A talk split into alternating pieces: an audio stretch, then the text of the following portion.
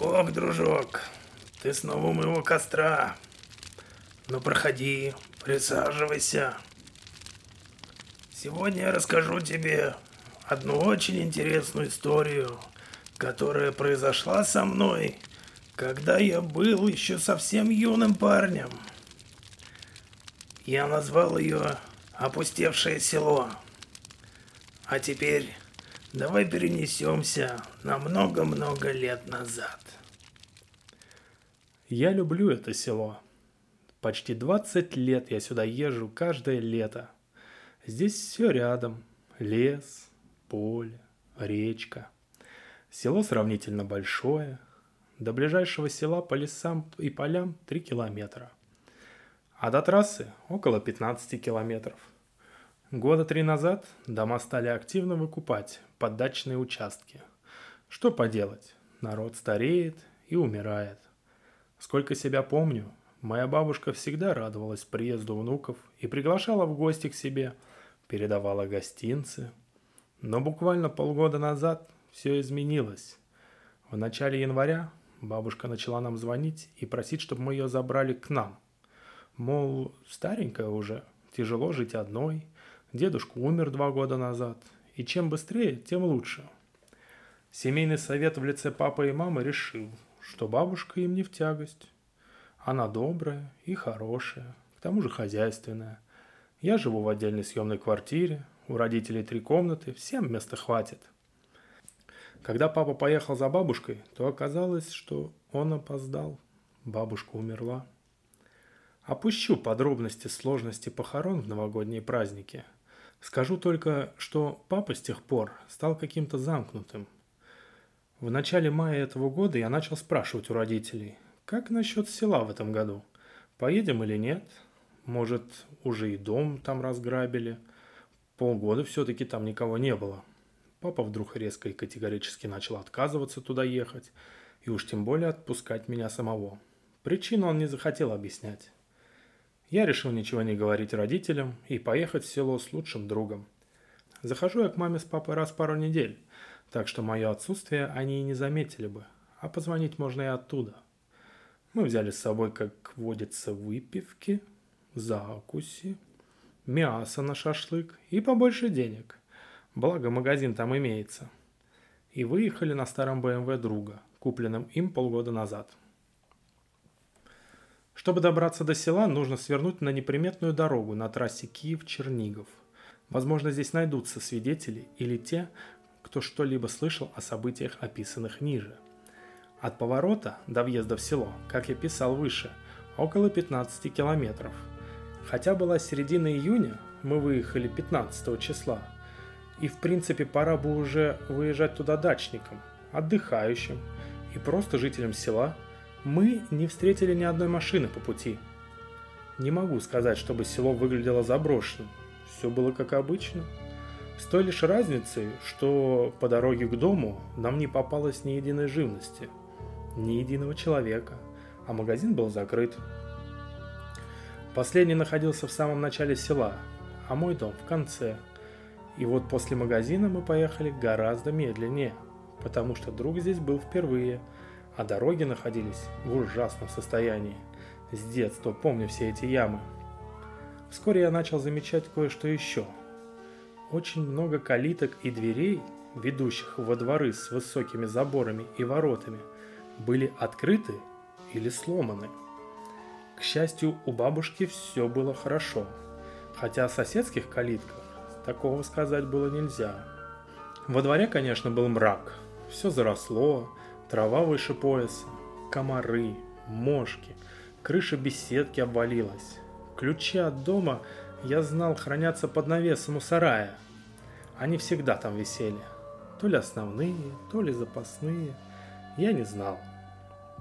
Но ключи эти помню с самого детства. С трудом открыв входную дверь насквозь ржавым ключом, мы вошли и начали наводить порядки. Все инструменты хранились в чулане в доме. К вечеру, изрядно уставшие, мы решили отдохнуть. Заодно захотелось показать другу все красоты моего любимого села. Мы дошли до конца села, к реке, и только теперь мне стало неуютно и немного страшно. Двери и калитки то здесь, то там были открыты и разломаны.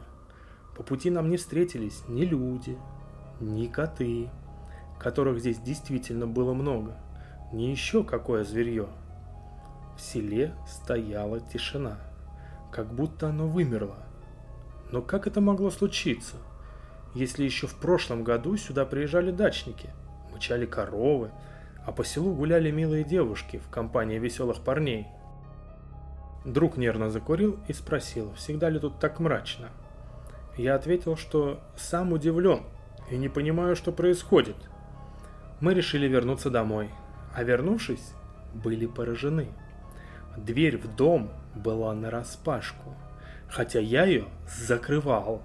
Правда, не на ключ, но все равно она сама не могла открыться. А все наши вещи раскиданы по комнатам. Продукты были разбросаны по полу, сырое мясо для шашлыка пропало. Даже не знаю, какое чувство во мне преобладало в тот момент, страх или злость.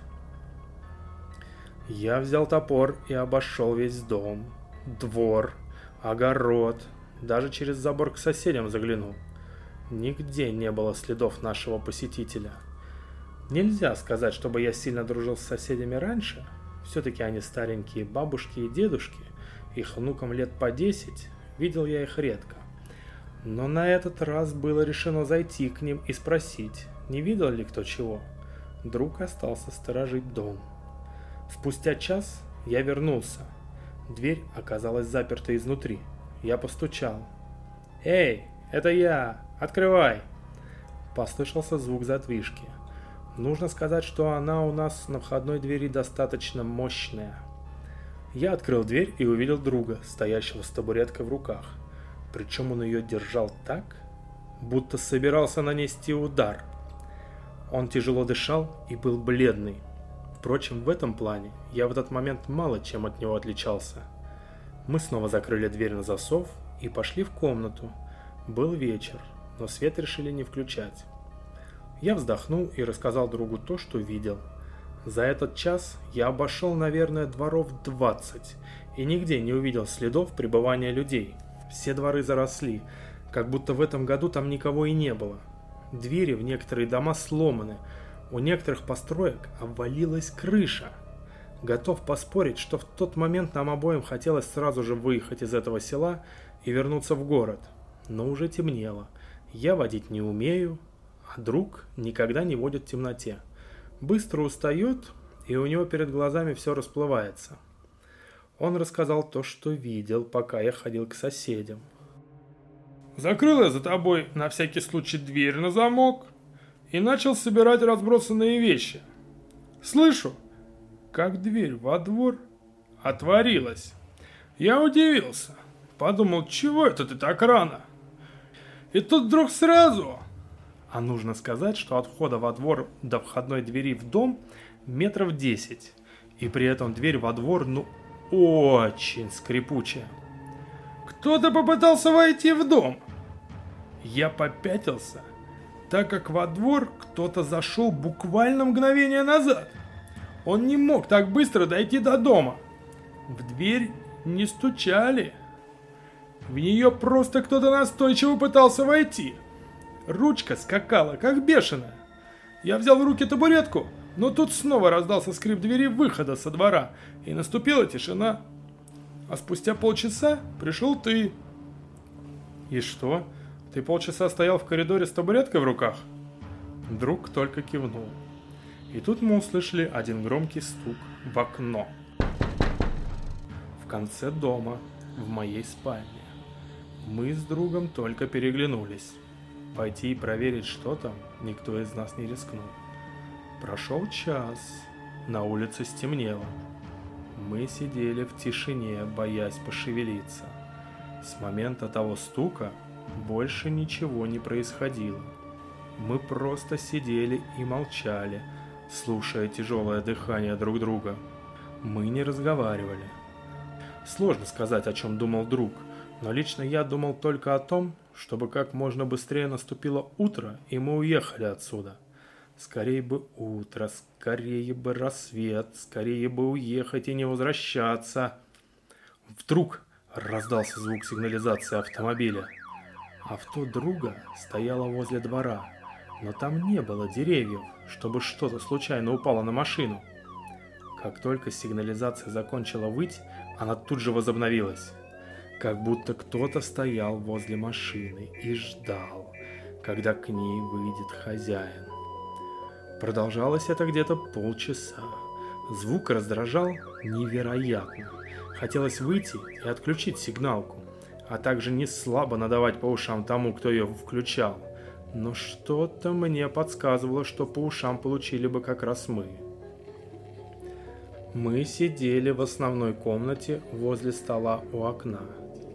Оттуда вело три двери в разные части дома. Одна к выходу, другая к спальням, третья к чулану.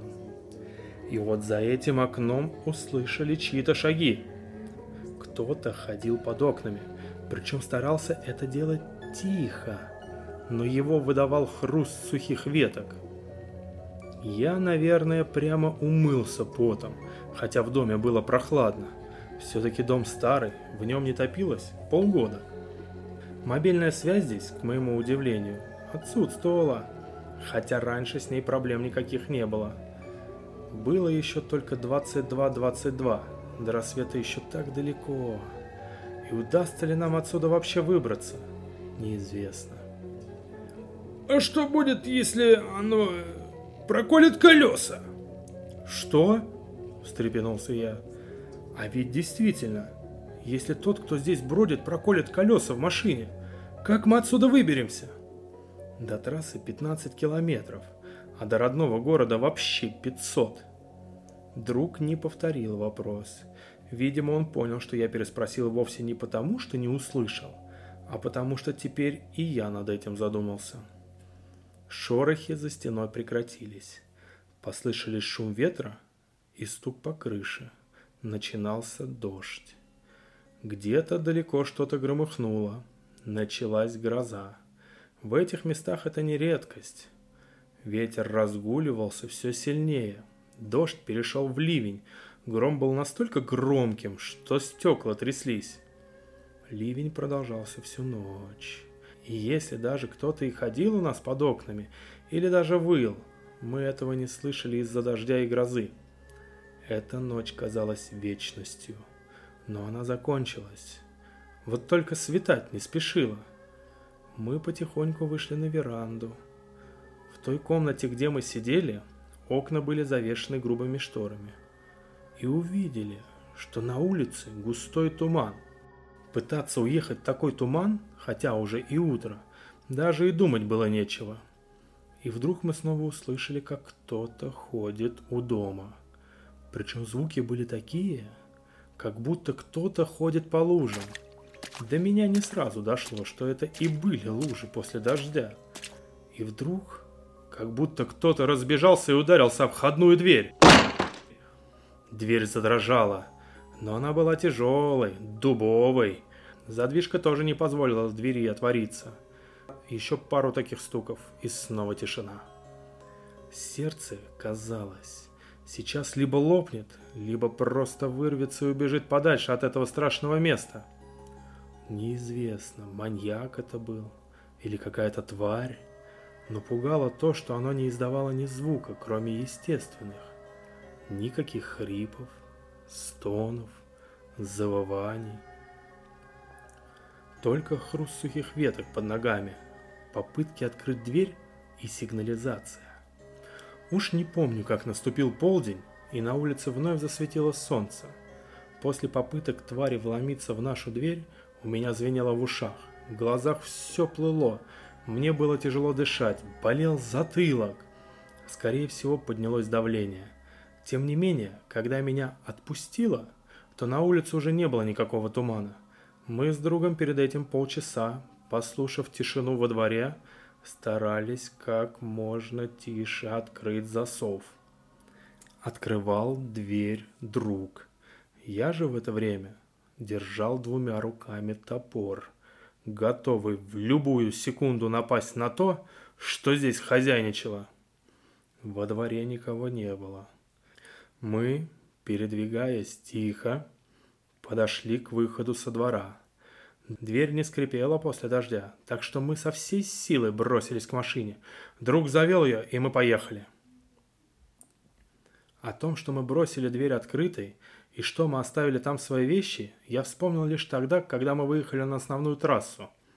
Все 15 километров дороги до трассы я сидел с топором в руках. Лишь когда мы увидели десятки машин и какой-то живой населенный пункт, мы успокоились. Мы были живы. Нам удалось выехать оттуда. Дорога в город прошла в полнейшем молчании. Коротко попрощавшись, я пошел к себе и спал до понедельника. Не прошло еще и недели с тех событий, и теперь мы с другом стали как-то ближе, что ли. Видимся каждый день, но поездку стараемся не обсуждать. Родителям про поездку не рассказал, только спросил у папы, поедем ли мы туда этим летом, после чего он помрачнел и сказал, что незачем туда ездить, а дом пускай стоит как память, продавать не будем. Я не знаю, что произошло в том селе, и в интернете не могу найти никакой информации, кроме самой общей.